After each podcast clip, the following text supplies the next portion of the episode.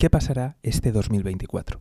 Muy buenas, te doy la bienvenida al podcast del economista José García. Como siempre, seguimiento y suscripción.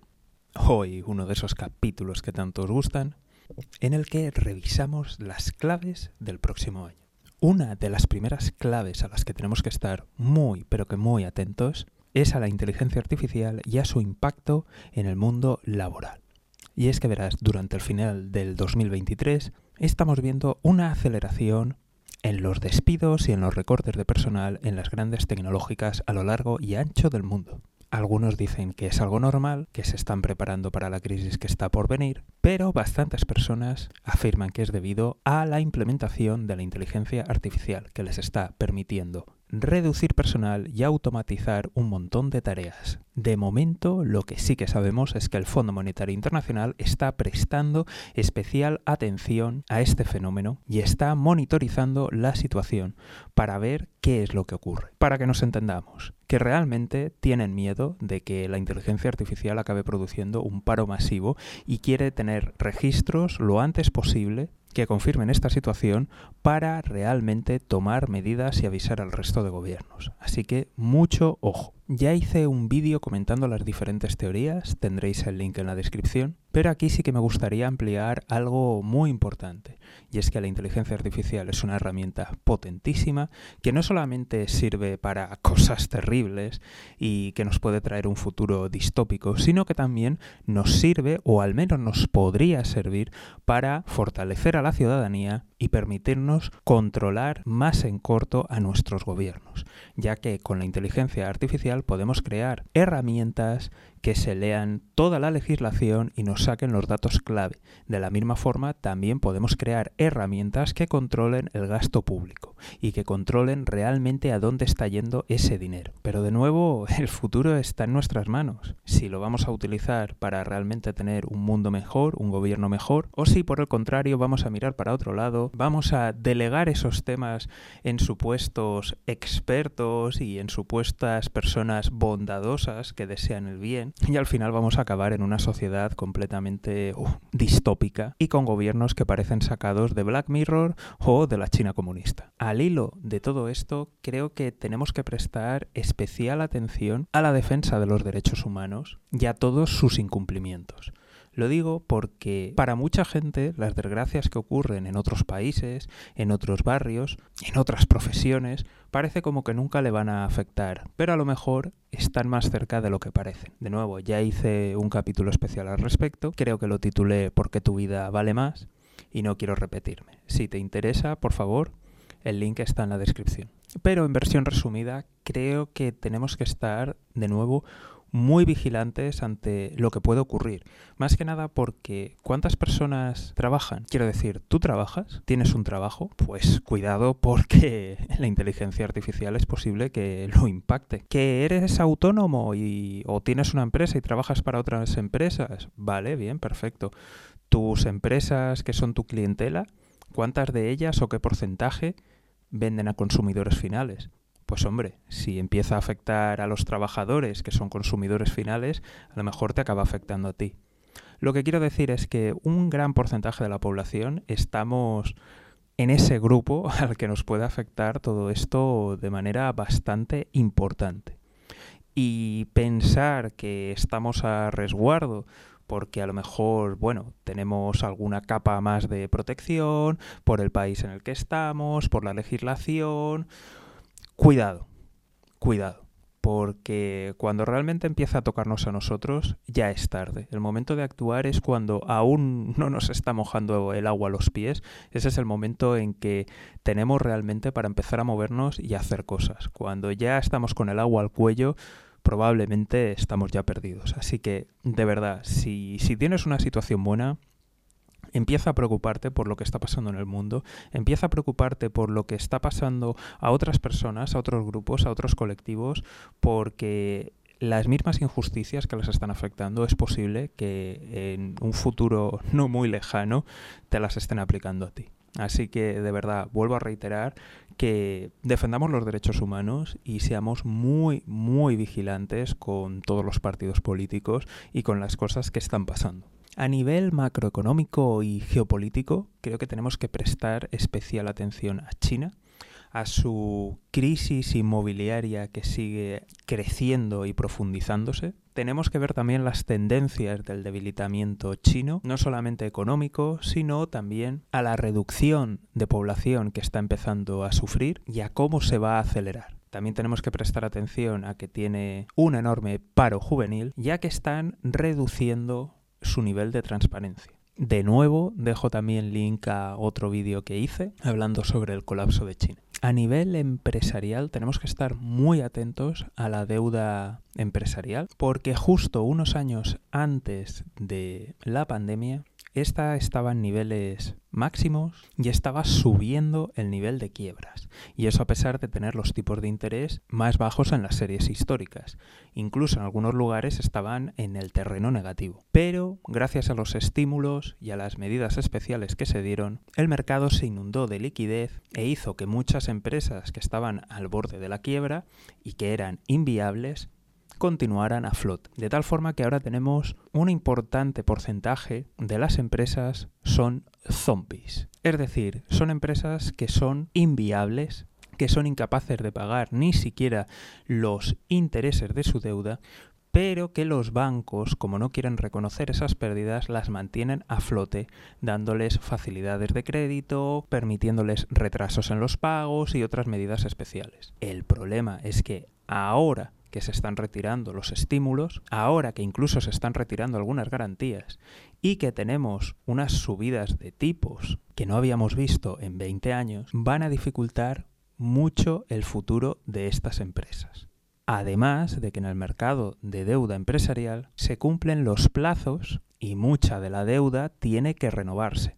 Es decir, que las empresas tienen que repagar esos bonos. De tal forma que las empresas que puedan volver a financiar, lo van a hacer a tipos impositivos altísimos en comparación a los tipos que habían pagado hace años cuando los tipos de interés estaban en cero e incluso en el terreno negativo. Así que mucha atención a la deuda corporativa y mucha atención a quién ha financiado esas deudas. En cuanto a los consumidores, a nivel global hay que estar muy atentos a las subidas de tipos, ya que esos créditos hipotecarios a tipo fijo que hay en España, que hay en Estados Unidos y que hay en otros países, no es lo que podemos encontrar en la mayoría del mundo. En muchas partes del mundo existe un sistema que el tipo, abro comillas, comillas, fijo para ellos, significa que es un tipo fijo durante cuatro o cinco años.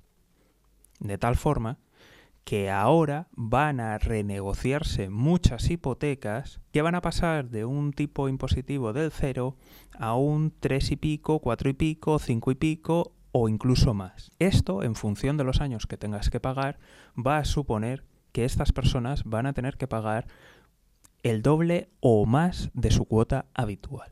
Y evidentemente esto va a impactar a una parte de la población y va a impactar al consumo. Por otro lado, hipotecas que estén fijas en la cantidad que hay que pagar, van a encontrarse con la tremenda sorpresa de que su cuota no cubre ni los intereses, de tal forma que los años a pagar van a continuar creciendo. Así que, de nuevo, mucho cuidado al mercado inmobiliario en muchas zonas del planeta. Ahora mismo tienes que estar sumando deuda empresarial, deuda hipotecaria, Hmm, ¿quién financia todo esto? Efectivamente, los bancos. En muchos medios habréis oído que aquí no ha pasado nada en 2023, que solamente han quebrado, pues bueno, unos poquitos bancos y aquí no, no hay nada. Sigan caminando, todo bien. El problema es que esos bancos representan una cantidad de activos que superan las quiebras de todo 2008. Y esto es en el año 23. Veremos qué nos depara el 2024. Ante el retroceso económico chino, tenemos que fijarnos, evidentemente, en los principales vendedores de materias primas. Y estos son, por un lado, Australia, que tiene la economía muy dependiente de la China. Nueva Zelanda, que tiene una economía muy dependiente de la australiana y por segundo orden de magnitud le va a impactar.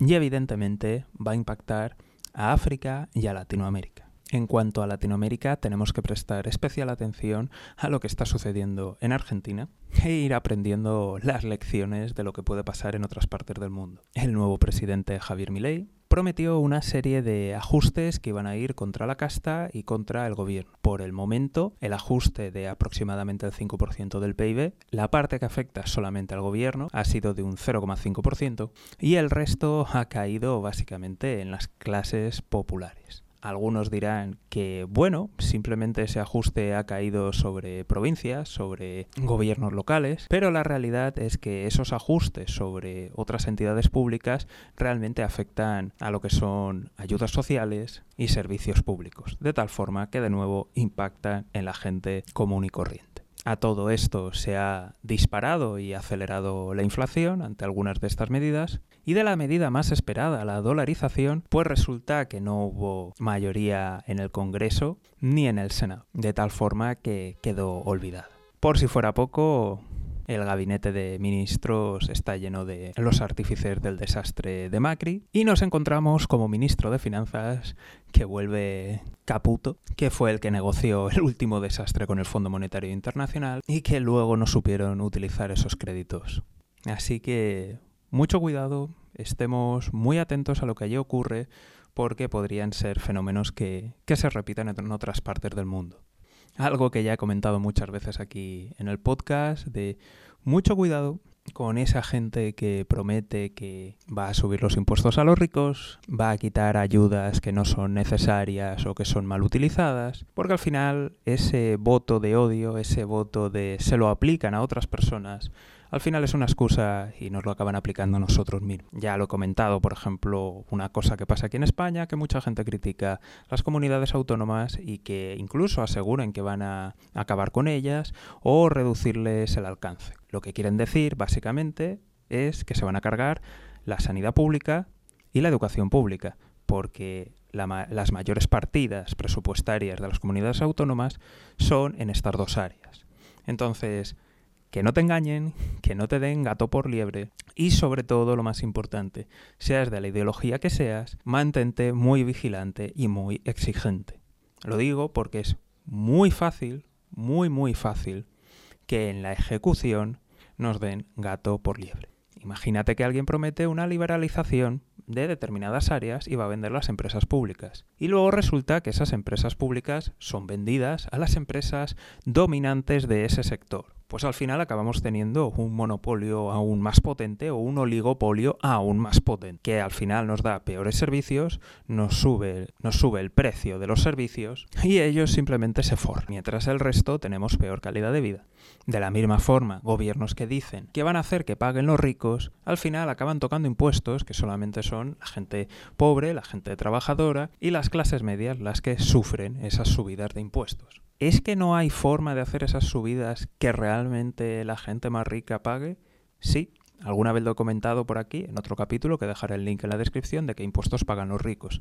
Claro que se puede hacer, lo que pasa es que no se atreven simple y llanamente, porque es más fácil contar una trola a los votantes que enfrentarse a gente que, bueno, pues eh, controla medios de comunicación, que te puede hacer campañas o que puede hacer donativos. Pero es que no se puede hacer una liberalización y vigilar en manos de quien cae, evidentemente. Pero ¿qué te vas a enfrentar? ¿Contra los caciques y oligarcas del país? Pues no, hombre, no. Mejor contar una trola. Así que, de nuevo, no, no gastemos esfuerzos en intentar convencer a la gente de que se cambie de ideología, sino gastemos los esfuerzos para ser vigilantes ante nuestros queridos partidos políticos. Y perdonar que, haga tanto hincapié en todo esto, pero es que de verdad lo que viene con la automatización y con la inteligencia artificial es algo que de verdad tenemos que estar muy, muy atentos, muy vigilantes y muy exigentes con nuestros gobiernos, porque de verdad es muy fácil que esto acabe en distopía. De verdad que tenemos las herramientas para cambiar, pero me preocupa mucho cuando veo la, la actitud de la gente cómo se vota con odio, cómo se vota a ciegas, cómo no se tiene en cuenta realmente las cosas, cómo van a afectar, cómo no se piensa en los órdenes de magnitud y de verdad es algo que, me preocupa y ahora, mientras aún podemos, mientras aún disfrutamos de una cierta libertad y mientras aún tenemos margen de maniobra, oye, quiero levantar la voz y a, a la poca gente que pueda alcanzar, bueno, poca o mucha, porque evidentemente para ser un podcast y estar en tantas listas ya somos bastantes personas, pues oye, por favor, de verdad, estar muy atentos y los esfuerzos tienen que ir ahí, a ser vigilantes con, con entre comillas, nuestros políticos, ser exigentes y que realmente cumplan, porque como no sea así, mm, vamos a acabar muy mal. En África tenemos que prestar atención a las guerras civiles que hay. Por poner unos ejemplos, la de Sudán, realmente esa es un polvorín, es algo muy peligroso, con muchos actores de fuera de África, con actores también africanos, con muchos intereses y que podría desestabilizar la, región, porque los países de alrededor también tienen muchos intereses, como Egipto, Etiopía, Chad. En cuanto a Europa, puff, Europa creo que no, no se entera aún de, lo que está pasando. Cuando digo Europa no se entera, estoy hablando de nuestros dirigentes, nuestros queridos dirigentes y burócratas, que evidentemente ellos van a defender su posición, pero me parece que no, no se están dando cuenta de lo que ocurre. Creo que sería interesante, o podríamos definirlo como Europa simple y llanamente se queda atrás, Europa pierde paso, Europa pierde comba, Europa no es competitiva, Europa se queda atrapada. Y es algo que ocurre a, absolutamente todos los niveles, te das cuenta de que mm, no solamente algo, muchas cosas no, funcionan en eso que se llama Europa. Vamos con eh, el querido llamado reto migratorio.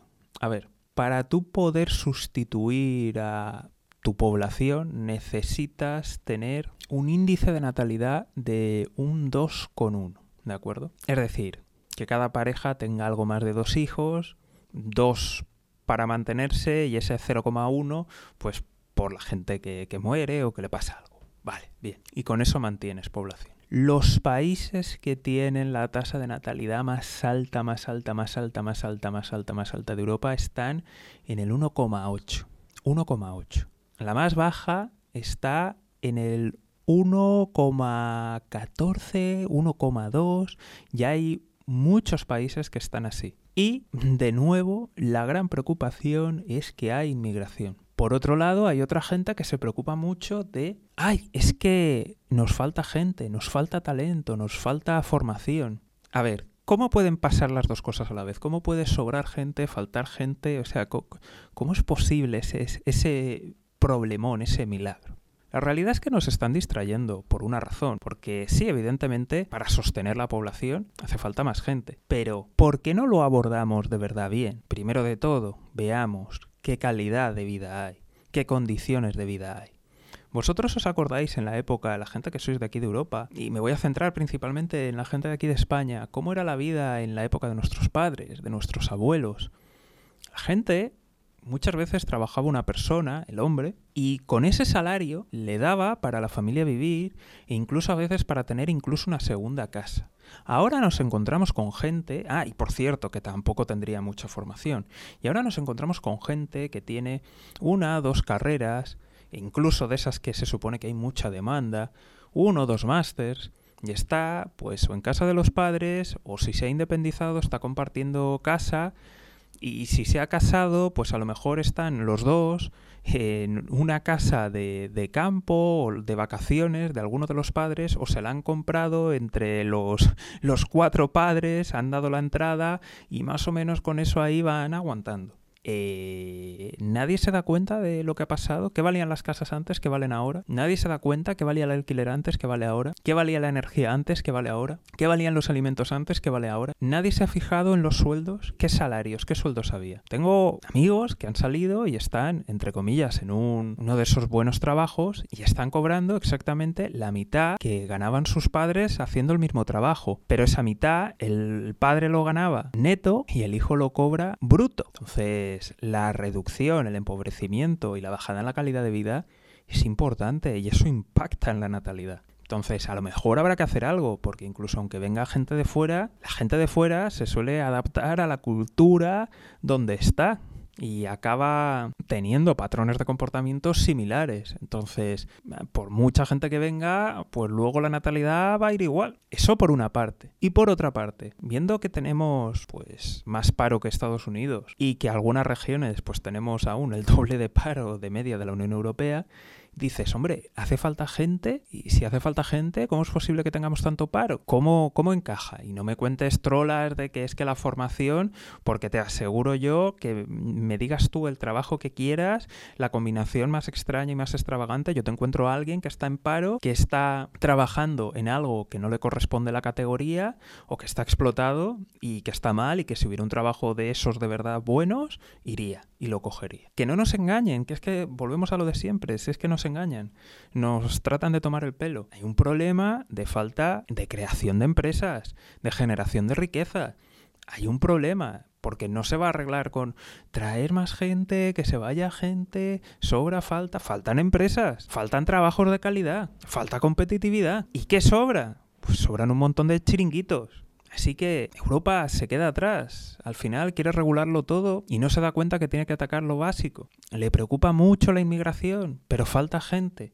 Le preocupa mucho que venga gente de otros lados, pero no se preocupa porque en esos otros lados haya una estabilidad. Mientras simplemente pueda sacar recursos naturales de manera más barata, le da igual que dictador haya, que tirano haya, pero no le preocupa los derechos humanos en otros lugares.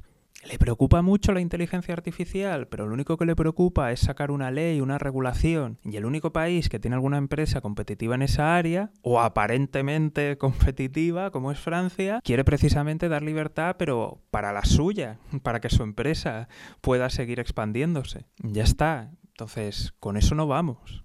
Habría que apoyar realmente que haya empresas. ¿Qué campeones tenemos aquí en Europa? Telecomunicaciones, en tecnología, incluso dentro de Alemania, tú miras los sectores más importantes, ¿qué son? Automoción, ¿Qué futuro tiene eso? Incluso aunque logren adaptarse, ¿qué futuro tienen? No van a crear el mismo empleo que crean los coches de combustión con los coches de batería eléctrica. Químicas, petroquímicas. ¿Qué futuro tienen en Europa con los precios de la energía que hay? Pues esto es lo que hay. Y cada día con una población más envejecida y con un supuesto estado de bienestar que hay que mantener. ¿Qué va a pasar? ¿Quién va a mantener eso? A mí me hace muchísima gracia. Había una serie de pensionistas en, en el norte de España protestando y les entrevistaban y e, e, era buenísimo, era buenísimo su respuesta. Queremos que nos suban las pensiones para poder ayudar a nuestros hijos y nuestros nietos. Dios, Dios. O sea, en vez de pedir que tus hijos y tus nietos tengan trabajo, tengan futuro, ganen más de lo que has ganado tú y así te puedan pagar la pensión con sus impuestos y generando riqueza, pides unos cuantos euros de su vida para comprarles comida y seguir teniéndolos allí en tu casa. De verdad, mmm, vamos muy mal, vamos muy mal y perdonar que insista, pero es que me estoy viendo la oleada que va a producir la inteligencia artificial y de verdad, como no estemos vigilantes, como no tengamos dos dedos de frente, como no miremos un poquito más allá, esto va a acabar muy mal. Y vamos ahora con Estados Unidos. Y yo sé que hay mucha gente en el mundo que le desea el mal a Estados Unidos y que quiere que, que sufran, que se acaba el imperio yanqui, se acaba la dominación, el dólar se hunde y... El dólar está más fuerte que nunca. Mucha gente ha huido de, activos en otras divisas y se ha refugiado en Estados Unidos. ¿Qué, otro otros mercados de capitales pueden ser competitivos? China, China se ha hundido, se ha hundido la bolsa, se ha hundido sus activos. ¿Qué, qué otro puede haber? Japón, Japón lleva estancado décadas que ahora parece que ha subido un poco y que tiene un poquito de inflación, pero ¿cómo va la población de Japón? ¿Cómo va el peso económico de Japón relativo en el mundo? Pues para abajo. India, sí, India, mm, bien, eh, tiene la mayor población del mundo, población joven, sin duda tiene futuro, pero India tiene unos déficits comerciales importantes, tiene unos desafíos importantísimos, porque hay dos Indias, una India de unos 350 millones de, habitantes, que habla inglés perfectamente, que estudia en buenas universidades, pero ¿y el resto? Y luego otra cosa, no sé si conoces el nivel burocrático que hay en India. Dentro de India, de un estado a otro, de acuerdo hay aduanas, hay aduanas como si fueran países independientes. Ojito, eh, ojito, ojito toda la burocracia que hay en India, las leyes que hay y ciertos problemas de autoritarismo del partido que hay. Eh, luego hay una minoría, la mayor minoría del mundo, de más de 200 millones de personas que son musulmanas dentro de, de la India y bueno, el partido gobernante ha dicho algunas cosas sobre esas minorías. También hay otras que quieren, en fin, emanciparse o que quieren más autonomía o simplemente ser un país independiente. Pues bueno, que les expliquen algunos líderes que han tenido accidentes en Estados Unidos o en Canadá. Entonces, ojo, ojo con la India, que puede también llevar un camino bastante interesante. Entonces, al fin y al cabo, ¿qué queda? Queda Estados Unidos. Y Estados Unidos, le pese a quien le pese, Estados Unidos sigue siendo el rey. Estados Unidos es líder en agricultura, mira los estados del centro. Es líder en tecnología, mira Silicon Valley, mira Silicon Alley, mira la ciudad tejana de Austin, mira otros polos que hay, en menor medida, como Los Ángeles, como Miami. Y en el sector financiero, vamos, está años luz de todos los lados. ¿Quieres ver otro medianamente importante sector financiero, el europeo? cógete, cógete cualquier bolsa. ¿Cómo, ¿Cómo están? ¿Cómo están? Desde el 2008 haciendo laterales. ¿Cómo está el Eurostock 50? Haciendo laterales. ¿Cómo están las principales empresas? Pues ahí van. Que no, que Europa no, vale, bien, quieres mirar o dentro de la Unión Europea, no, no lo ves, mira al Reino Unido, otro mercado competitivo, pero si hasta París le ha superado. París ha superado a Londres. Pues, en fin, Estados Unidos sigue siendo el rey y combustibles, energía, son autosuficientes. Y es más, en el comercio tienen una ventaja importantísima y es que para todos los países el comercio mundial es importantísimo. Para Estados Unidos no, Estados Unidos representa una fracción de toda su economía. Podrían cerrar completamente las fronteras. Y es el único país que realmente podría hacerlo.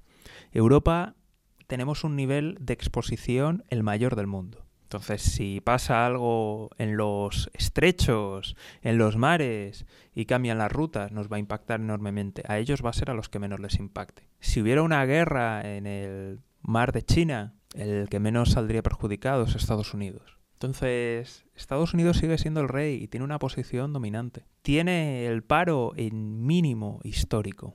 Y si necesita gente, la gente quiere ir a Estados Unidos. Ya lo he comentado en alguna ocasión en otro podcast, que salvo algunas personas del este de Europa, Turquía, que sí que tienen mucha referencia alemana y que quieren ir allí, casi todo el mundo que quiere emigrar quiere ir a Estados Unidos. Y lo tienen como lugar número uno. De todo. Gente pobre, sin formación, gente muy formada. Entonces, independientemente de lo que pase, Estados Unidos tiene la mejor posición en un montón de sectores, por no decir en prácticamente todos los sectores, en prácticamente todas las industrias y en el sector financiero. Y alguno me dirá, ¿y la deuda? ¿Y la deuda? Te voy a contar una historia, y es la siguiente. Cuando tú debes un millón, es un problema. Cuando tú debes mil millones, es un problema para la persona a la que le debes ese dinero. Y por desgracia, muchos bancos, muchas instituciones trabajan y compran activos en Estados Unidos. De tal forma que si hubiera un impago, a quien va a hacer más daño es al resto del mundo, más que al propio Estados Unidos. Así que para lo que está por venir, claramente la mano ganadora la tiene Estados Unidos. Estados Unidos tiene ahora mismo un, desafío muy importante y es en el ámbito político y en el ámbito de estabilidad. Más que nada porque aún no se han puesto de acuerdo en quién ganó las últimas elecciones. Hay mucha gente, incluso dirigentes políticos, cuestionando el resultado y es algo terrible que en la democracia, y lo, digo así, la democracia más importante del mundo, con unos resortes tan potentes como tiene la democracia de Estados Unidos, que no lo tiene ningún otro país del mundo, y que ocurra esto, este cuestionamiento, eh, es extremadamente peligroso. Y si les pasa a ellos, ¡buah! ¿Qué nos puede pasar al resto? Así que de cara a este 2024, mucha precaución evidentemente China, eh, mucha precaución los bancos, los bancos que se van a ver impactados por las empresas zombies, por los problemas inmobiliarios. Probablemente vamos a vivir en grandes partes del planeta recesiones, eh, recesiones técnicas. En algunos casos muchos países ya lo están, otros lo capearán de manera técnica pero desde luego va a continuar la, crisis en la calidad de vida con la subida de la inflación, que aunque se está reduciendo aún continuará y sobre todo impactará porque los salarios ni han crecido ni van a crecer a la par. Veremos de verdad, no con datos anecdóticos, sino de verdad qué es lo que está produciendo la inteligencia artificial y cómo está impactando en el mercado de trabajo. Y por supuesto la, la retirada de, las tropas de Estados Unidos de, algunos lugares del mundo va a dar pie a que actores intermedios o locales aprovechen para iniciar conflictos de manera más, más abierta. Entonces vamos a un mundo más inestable donde de nuevo no tenemos que pensar que Estados Unidos va, va, a venir a salvar la situación porque ellos son los que tienen las cartas ganadoras ahora mismo e incluso podría ser que, que azucen aún más los, conflictos porque ellos se van a ver más beneficiados. Así que en fin, vamos para la mayoría del planeta a un mundo más inestable, más autocrático y de verdad tenemos que estar muy vigilantes ahora que podemos. No vaya a ser que acabemos en algún gobierno autocrático o en alguna dictadura abierta. De nuevo y, de verdad, no, me gustaría acabar con un mal sabor de boca, con un mensaje negativo, eh, las nuevas herramientas, incluso los desafíos globales, realmente nos dan a las personas de a pie la oportunidad de verdad de tener más control, de poder fiscalizar mejor a nuestros políticos, a nuestros gobernantes, a nuestros líderes y nos dan una oportunidad de que se planteen cambios de verdad a mejor para la mayoría. En nuestra mano está no solamente no, no acabar mal, sino tener un mundo mejor, un mundo más justo, más democrático, más libre y en general donde todos seamos más felices y tengamos una mejor calidad de vida. De verdad, eh, eh, el futuro está en nuestras manos. Se ve complicado, se ve difícil por lo que ha ocurrido, pero recordemos que hechos pasados no garantizan resultados futuros.